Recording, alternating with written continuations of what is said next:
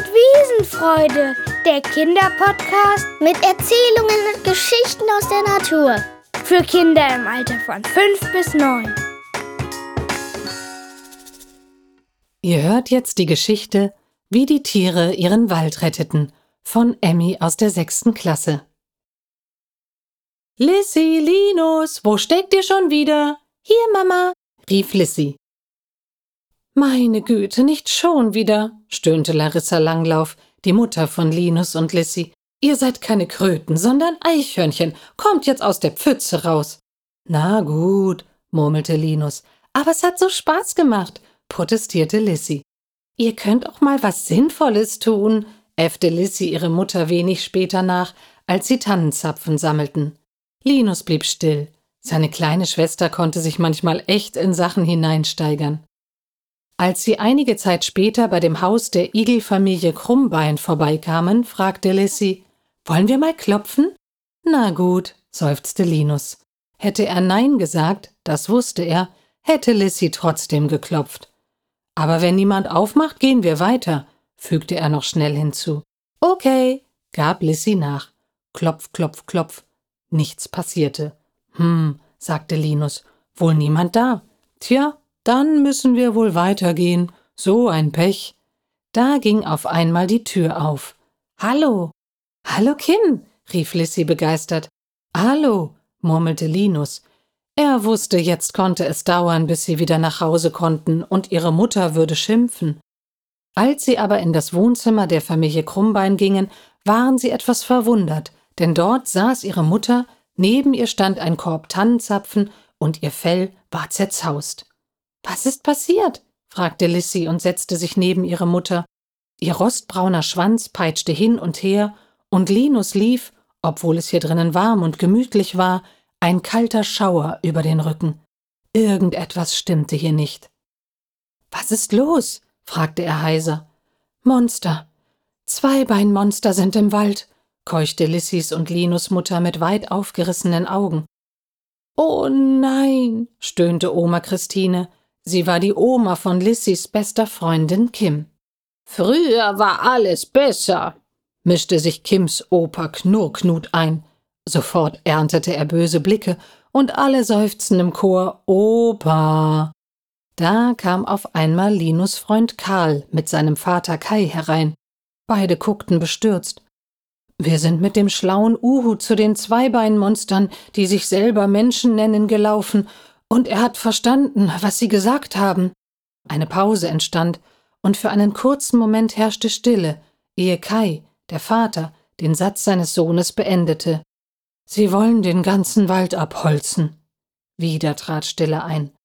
Lange war es still, bis Lissy sagte, Wir müssen doch was machen können, oder Mama? Larissa zuckte müde mit den Schultern und sagte leise, Ich weiß es nicht, aber ich fürchte, Nein. Doch, doch, doch, schrie Lissy wütend, und verzweifelt stampfte sie mit der Pfote auf. Wir müssen eine Versammlung beim alten weisen Baum abhalten. Ruft alle Tiere zusammen. Aber seid vorsichtig, bestimmte Oma Christine. In Ordnung, antwortete Linus. Ich stelle zwei Gruppen zusammen. Lissy, du gehst mit dem Vater von Karl, und Karl, du gehst mit mir. Ruft alle Tiere zusammen, die ihr kennt oder seht, und sagt ihnen, dass sie allen anderen Bescheid geben sollen, dass es eine große Versammlung gibt, die sehr wichtig ist. So, Lissy, ihr nehmt das Gebiet vor dem Bach, wir nehmen das dahinter, wir treffen uns nachher beim alten weisen Baum. Okay, okay, ist ja gut. Lissy war etwas überfordert von so vielen Aufträgen und Informationen. Kurze Zeit später ging Eichhörnchen Linus mit seinem Igelfreund Karl durch den Wald. Als erstes gehen wir zu den Füchsen, oder? fragte Karl. Linus nickte abwesend und kletterte dann plötzlich auf einen Baum. Was machst du da? wunderte sich Karl. Ich klettere, siehst du doch, gab Linus etwas genervt zurück. Karl schaute ihn verdutzt an. Hä? Was machst du da? Mensch, bleib ruhig. Ich hole nur Frau Elster und ihre Töchter, beschwichtigte ihn Linus. Ach herrje, die hatte ich ja ganz vergessen. Karl klatschte sich an die Stirn. Ein Glück, dass ich so einen schlauen Freund habe. Er grinste. Kurz darauf war Linus auch schon oben, denn wie alle Eichhörnchen konnte er sehr gut klettern. Frau Elster? Frau Elster, kommen Sie raus, es ist wichtig. Ja, wer ist denn da? fragte eine hohe Stimme. Ich bin es, Linus, antwortete Linus. Ah, hallo Linus. Frau Elster und ihre Töchter setzten sich vor Linus auf den Ast. Linus erzählte den Elstern alles und sagte, dass sie so schnell wie möglich zum alten weisen Baum fliegen müssen und allen anderen Tieren, die sie auf dem Weg treffen, dasselbe sagen sollten, was Linus und Karl ihnen gesagt haben. Die Elstern verloren keine Zeit, und auch Linus und Karl brachen so schnell wie möglich wieder auf. Sie liefen zum Fuchsbau. Dort angekommen, erlebten sie eine Überraschung. Fast alle Tiere aus dem Gebiet von hinter dem Bach waren hier versammelt und schienen zu streiten. Um was stehen die denn herum? wunderte sich Karl. Lass uns mal nachgucken, sagte Linus und war schon dabei, sich durch die Menge von Tieren zu quetschen. Hey, warte auf mich, rief Karl und rannte seinem Freund hinterher. Dank seiner Igelstacheln machten ihm die anderen Tiere Platz und er hatte Linus schnell eingeholt. Als die beiden sahen, warum sich die Tiere so aufregten, waren sie überrascht. Was ist denn hier los? fragte der schlaue Uhu, der gerade angeflogen kam. Er war einer der wenigen Uhus im Wald. Die Uhus in diesem Wald waren besonders, denn sie waren tagaktiv. Das kann ich dir sagen, antwortete ein kleiner Hase mit rotem Kopf und wütend bebender Nase. Er, der Hase deutete auf den Fuchs, er hat einfach behauptet, dass die Zweibeinmonster, die sich selber Menschen nennen, den ganzen Wald abholzen wollen. Eine kleine Pause entstand, weil der kleine Hase Luft holen musste. Diese Zeit nutzten Linus und Karl, um zu sehen, wo der Fuchs steckte. Er und seine Familie lugten vorsichtig aus ihrem Bau hervor. Herr und Frau Fuchs sahen verdutzt und wütend aus. Die vier Fuchskinder hüpften um die Beine ihrer Eltern und schienen Spaß zu haben. Und jetzt, fuhr der Hase fort, sind alle wütend, weil sie sich nicht von dem Fuchs reinlegen lassen wollen. Alle Tiere hörten mittlerweile dem Gespräch der drei zu, und als Linus und Karl flüsterten, es stimmt, wurde es noch stiller, als es ohnehin schon war. Es war eine unheimliche Stille. Niemand wagte es sich zu bewegen. Und erst als zwei kleine Mäuse anfingen leise zu weinen, wurde es lauter.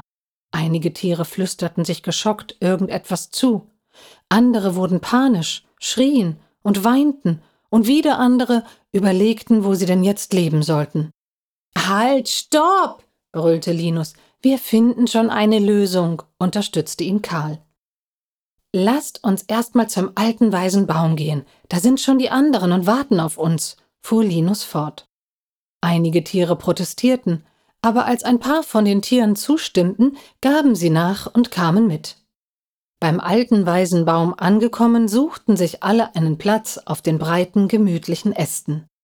Als auch Lissy und die andere Gruppe angekommen waren, begann der Baum.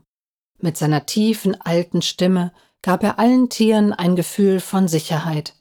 Was aber nicht lange so blieb, denn als der alte Baum den schlauen Uhu zu sich bat, um alles genau zu erklären, bekamen die versammelten Tiere wieder Angst. Als der schlaue Uhu geendet hatte, war es still.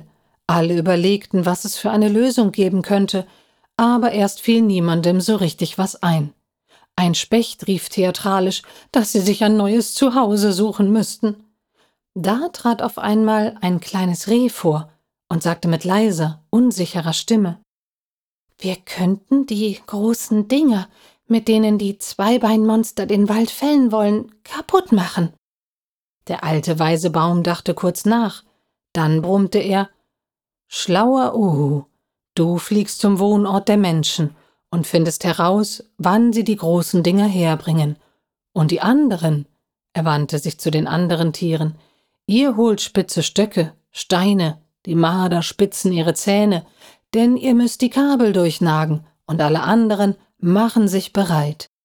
Schnell leerte sich der Platz um den alten Baum, und dieser blieb alleine zurück. Sorgenvoll murmelte er Wenn unser Plan nicht klappt, muss ich sterben. Ich kann ja leider nicht weglaufen. Zwei Tage später war es soweit. Die Tiere zogen spät in der Nacht aus, um die Maschinen zu zerstören. Bewaffnet mit Stöcken, Steinen und spitzen Zähnen. Leise schlichen sie zu den Maschinen und fingen an, die Reifen aufzuritzen, die Fensterscheiben so zu zerkratzen, dass man nicht mehr hindurchgucken konnte, den Lack abzuschaben und die Kabel durchzubeißen. Nach fast drei Stunden mühevoller Arbeit waren sie fertig. Schnell teilten sie Beobachter und Wachen ein. Danach gingen alle, die keine Wache halten mussten, erschöpft ins Bett. Am nächsten Mittag trafen sie sich am alten weisen Baum und die Wachen erzählten, was sie gesehen hatten.